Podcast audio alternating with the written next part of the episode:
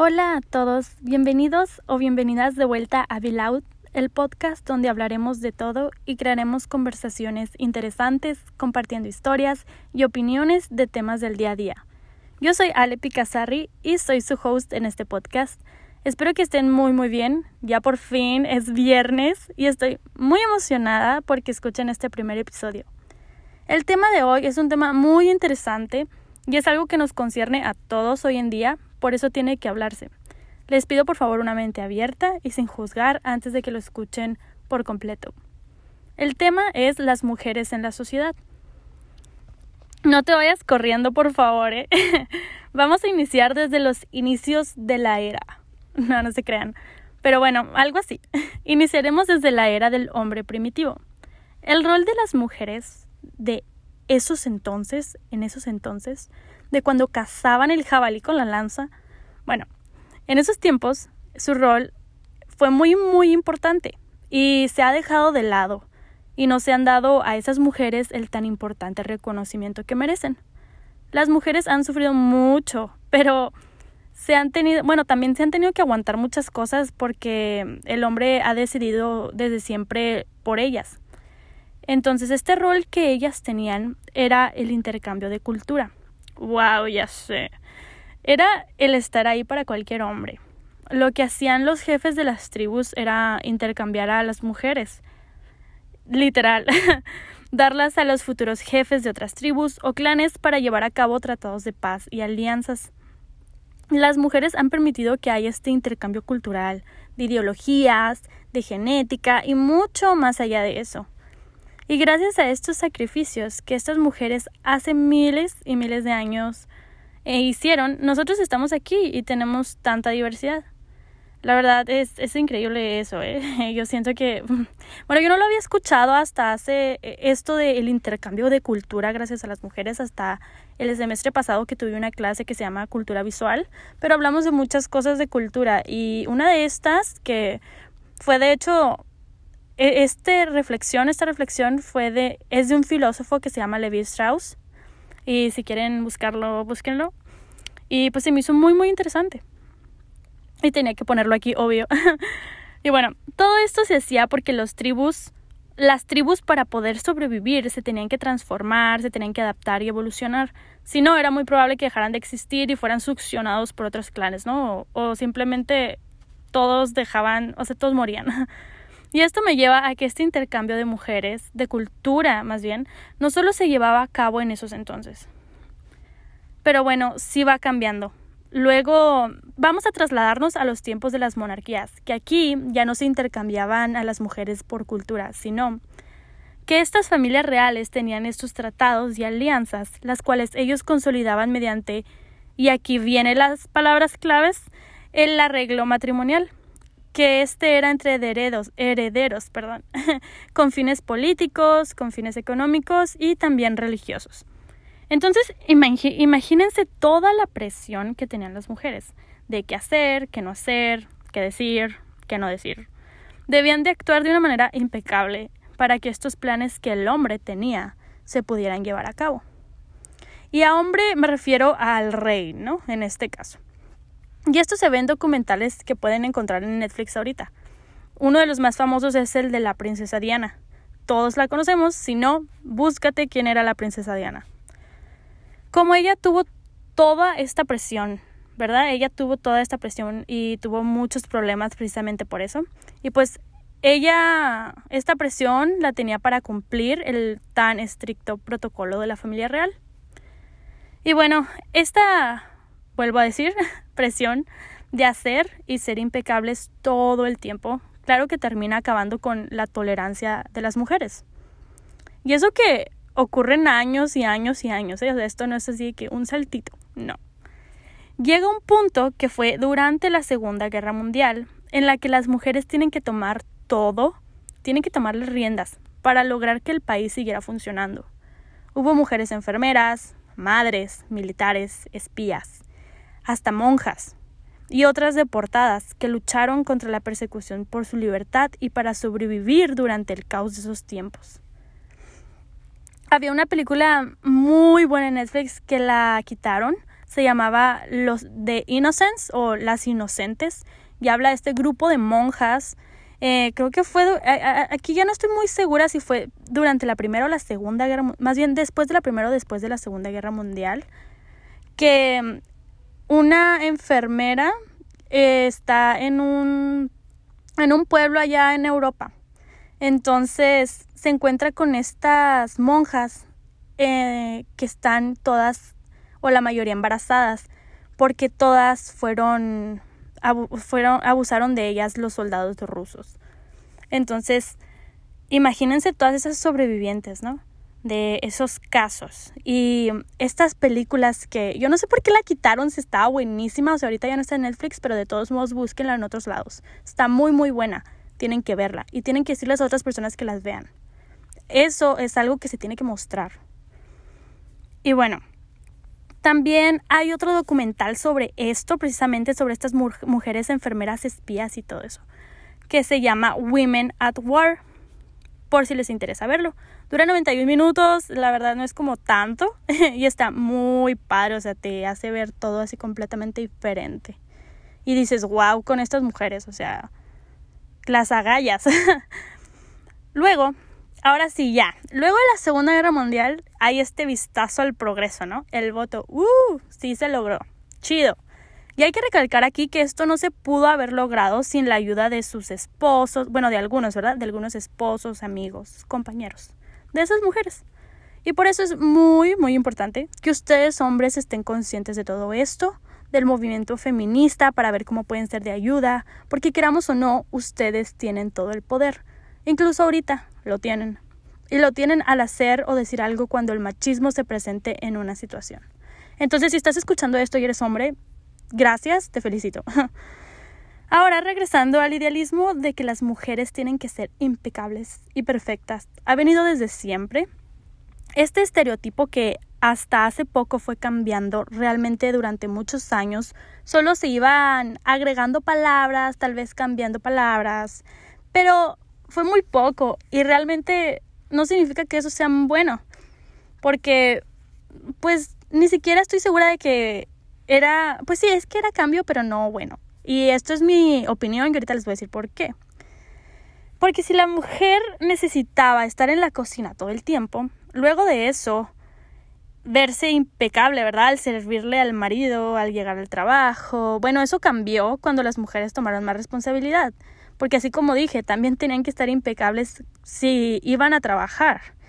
Tenían que hacer su trabajo súper bien para que no duraran tanto de sus capacidades. Impecable al llegar a su casa, hacer su trabajo de madre y de esposa. Y aquí agregaré algo basado en mi experiencia, que del ser, entre comillas, perfecta, no solamente es verse impecable, sino también callarte cuando te lo piden, no poder expresar tus opiniones cuando esté un adulto mayor presente. Y no me refiero a ser irrespetuosa con tus opiniones, sino que simplemente no puedes tener una opinión por ser una mujer, mucho menos una mujer joven. También en no llorar, en no decir lo que piensas muy emocionalmente. Y si dices algo en lo que no están de acuerdo o lo dices de esta manera así muy emocional y muy apasionada, bueno, incluso cuando hay mujeres presentes, ¿eh? porque esto también se da de mujer a mujer. Te llaman muy dramática, muy sentimental, muy paranoica, muy bossy, muy controladora, muy intensa, muy todo. Siempre eres demasiado, pero en aspecto negativo. Y esto me lleva a que desde siempre se han percibido de esa manera las mujeres. Que me devuelvo a las monarquías. Que en este punto voy a hablar de Ana Bolena. Ana Bolena fue una reina, una de las seis, no una ni dos, seis esposas de Henry VIII, que fue rey de Inglaterra. Y entonces, em, el rey Henry no le hace caso al inicio a ella porque es muy intrépida, es muy inteligente, es una mujer que sabe lo que quiere, que, que dice lo que piensa, que toma acción. Entonces ella lo que tiene que hacer para poder acercarse al rey, porque fue una mujer muy ambiciosa, lo que ella hizo fue portarse sumisa, portarse delicada, así de que mm, estoy tontita, ¿ok? y es tan inteligente que llega a manipular al rey, llega a quitar a su... a, la reina que tenía en ese entonces y ella se pone como reina, así, eso mero, o sea, y no le da nada hasta que la nombra reina. Entonces eso lo vuelve loco, ¿verdad? Entonces eso hace que ella tenga cierto poder en él. Pero bueno, em, esto llega a cambiar poco a poco. y en las películas la muestran muy paranoica, precisamente por la presión de darle un heredero al rey. Entonces al no hacerlo, o más bien al darle una hija, no un varón, y verse en múltiples abortos espontáneos, al final la acusa de traición y la decapita. Entonces, así es simple, ¿verdad? Para él. Eso es todo lo que muestran en, en las películas, en las series. Muestran este lado como, pues que fue una tragedia de mujer, que hasta la fecha no tiene ningún reconocimiento a Ana Bolena de lo que aportó durante su reinado y que gracias a su influencia en el rey pudieron suceder y llevar a Inglaterra a cambios benéficos. Y no dejemos de lado también que su hija bastarda fue Elizabeth, la mismísima Elizabeth que renunció a su vida por el trono inglés y que les regaló un gran reinado, por algo se le llama la Edad de Oro. Y hasta ella misma decía que ella era más hombre que mujer, por el hecho de estar en una corte llena de hombres y de atentos contra su vida porque querían su trono. Aquí vemos cómo hasta los medios de entretenimiento juegan con estos estereotipos, los solamente los, los esconden poquito.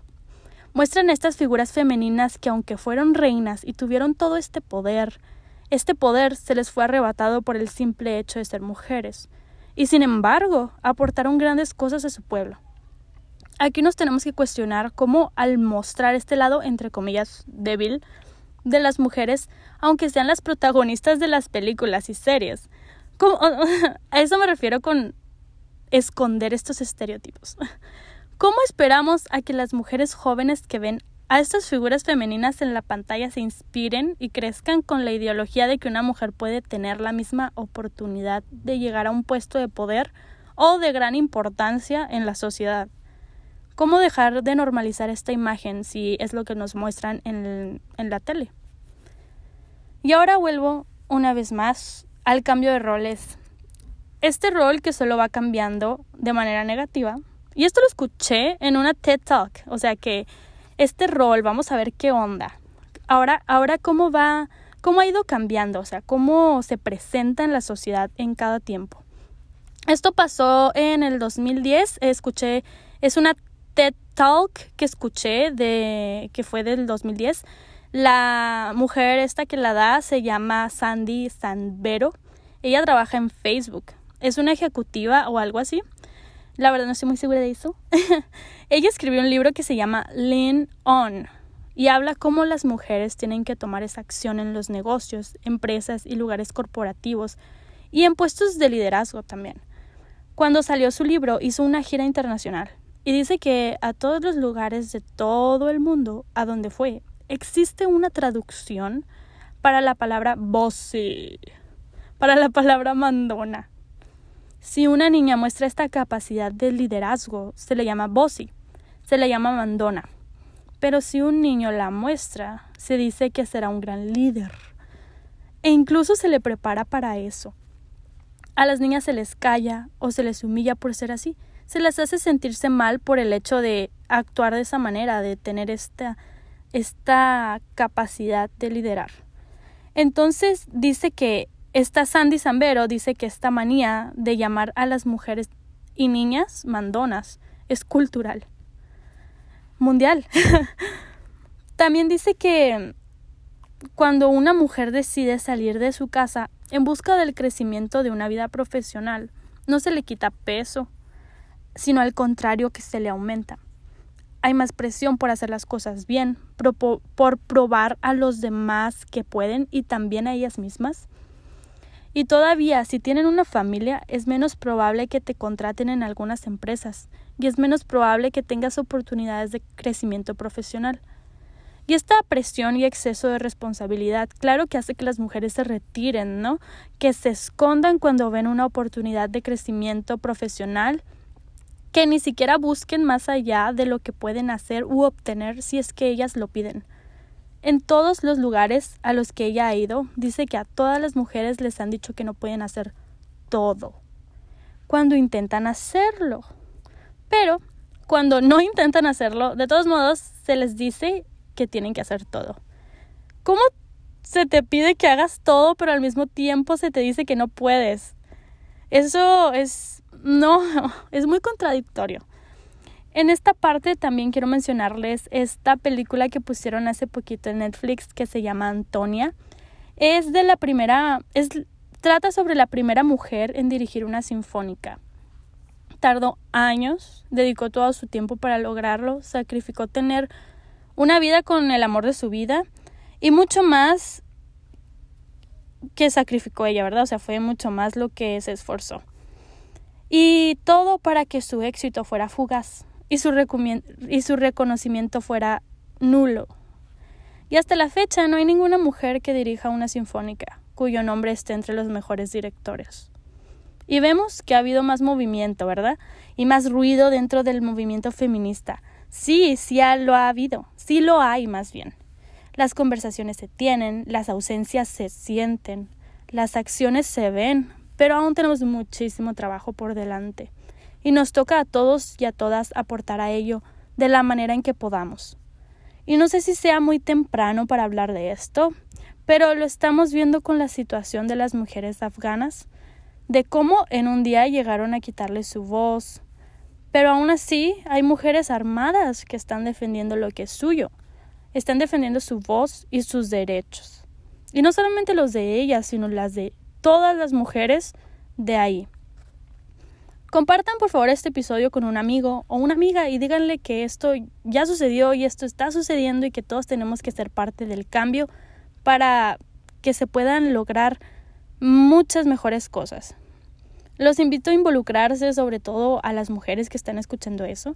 Esto, eh, involucrarse desde el momento en que no se queden calladas, en que levantan la mano hasta para opinar en el salón de clase, porque eso es involucrarse en la educación, en la sociedad, en conversaciones.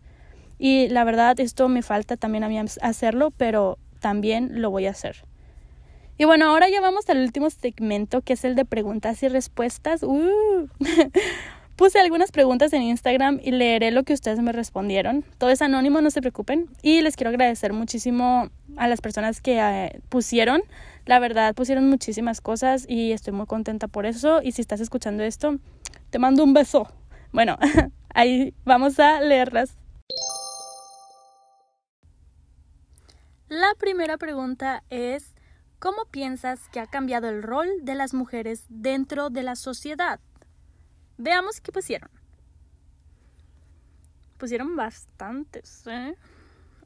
Bueno, alguien dijo, pues en general más libre. Luego otra persona dijo, creo que la mayoría de las mujeres, gracias a otras, nos podemos sentir más empoderadas. Eso es cierto y es muy importante. Alguien más dijo, nuestra opinión y presencia se hace más importante cada vez. Yay.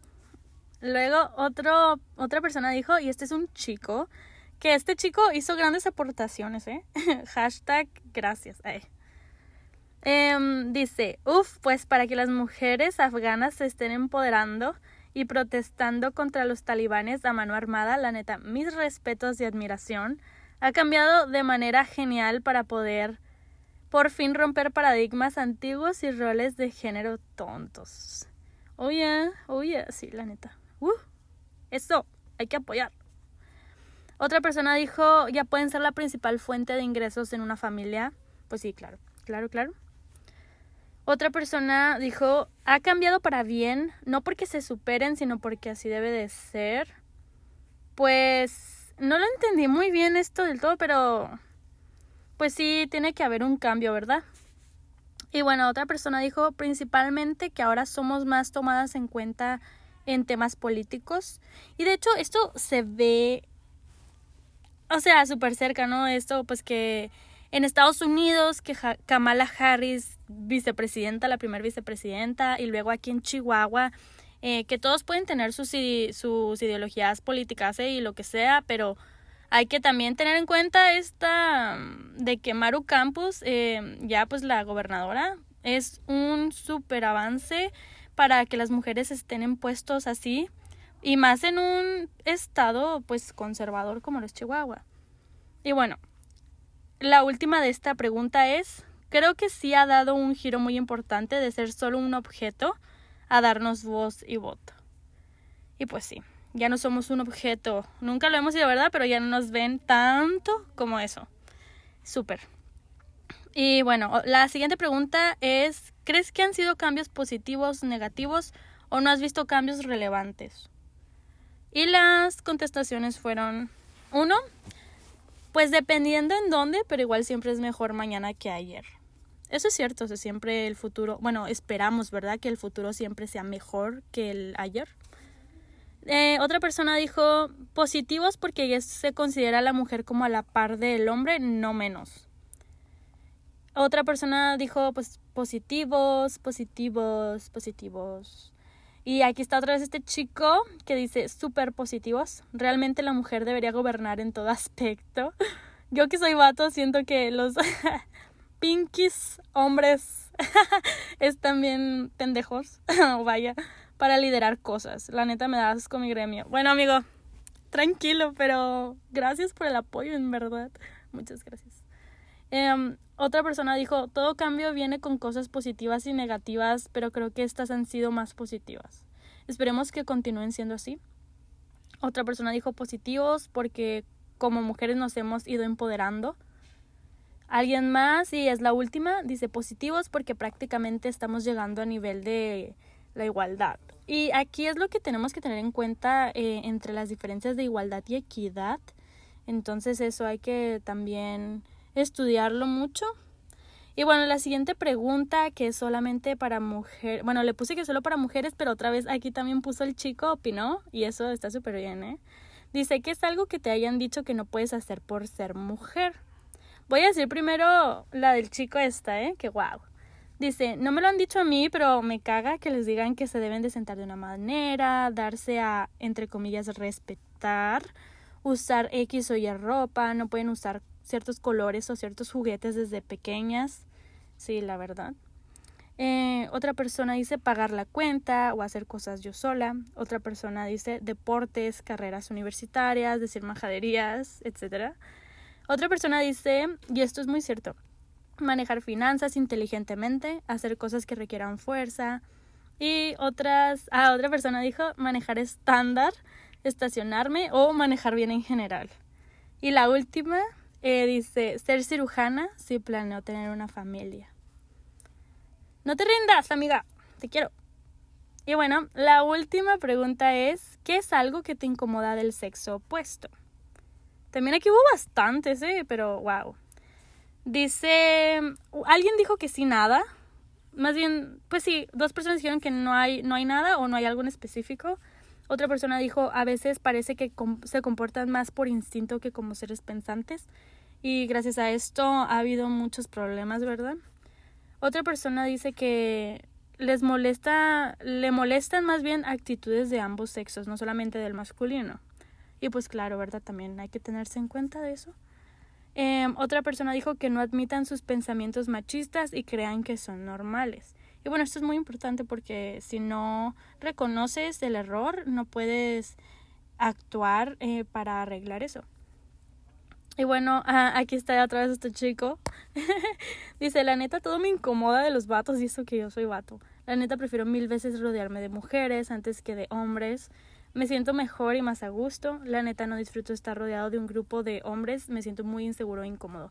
Y esto tocó un, un punto muy importante y esto es otro tema para otro episodio que también se tiene que hablar, ¿no? De, de cómo estos roles también masculinos que se les ha impuesto desde chiquitos, desde hace muchísimo tiempo, también desde el hombre primitivo, los ha llevado a ser así y a comportarse de ciertas maneras que no es justificación, más sin embargo tiene que verse también y pues antes de hablar también, em, porque pues también tienen mucha presión de cierta manera. Pero bueno, como les digo, es un tema para otra ocasión. Dice otra persona, creo que ya no es el sexo, sino solo ciertas personas, ya sea hombre o mujer. Y luego dice otra persona, las miradas morbosas, que esto sí es súper molesto sobre todo cuando quieres hacer ejercicio, salir a caminar y ese tipo de cosas. Y bueno, la última respuesta que nos dieron, que algunos aún tengan tan arraigado el machismo. Y bueno, creo que esto eh, es importante también, o sea, voy a hacer esta pequeñísima reflexión sobre este último comentario, que muchos tengan todavía arraigado el machismo. Bueno, aquí es donde tenemos nosotros, tanto hombres como mujeres, hacer este cambio, ¿no? Hacer esta acción de que, porque también las mujeres tenemos ciertas, ciertas actitudes machistas que nos han impuesto, ¿no? O sea, que la sociedad ha, ha dicho, esto es normal. Y pues es, es nuestro trabajo trabajar para que es nuestro trabajo trabajar, disculpen. Es nuestro trabajo actuar para romper esto, ¿verdad? Eso fue todo por esta sección de preguntas y respuestas. Espero que te haya gustado este episodio y si pusiste algo en la cajita de respuestas, te agradezco muchísimo por haber participado. Nos vemos en el próximo episodio. Espero que te unas a esta comunidad para ser ruidosos y ruidosas juntos. Vayan a seguirnos en las redes sociales que están en la descripción para que estés al tanto de los próximos temas, para que puedas también tú conversar conmigo y hacer un diálogo interesante. Y también si tienes alguna sugerencia de algún tema que te gustaría escuchar en el podcast, también me lo digas. Espero que tengas muy muy lindo día o linda noche. Esto es Be Loud y nos vemos en el próximo episodio.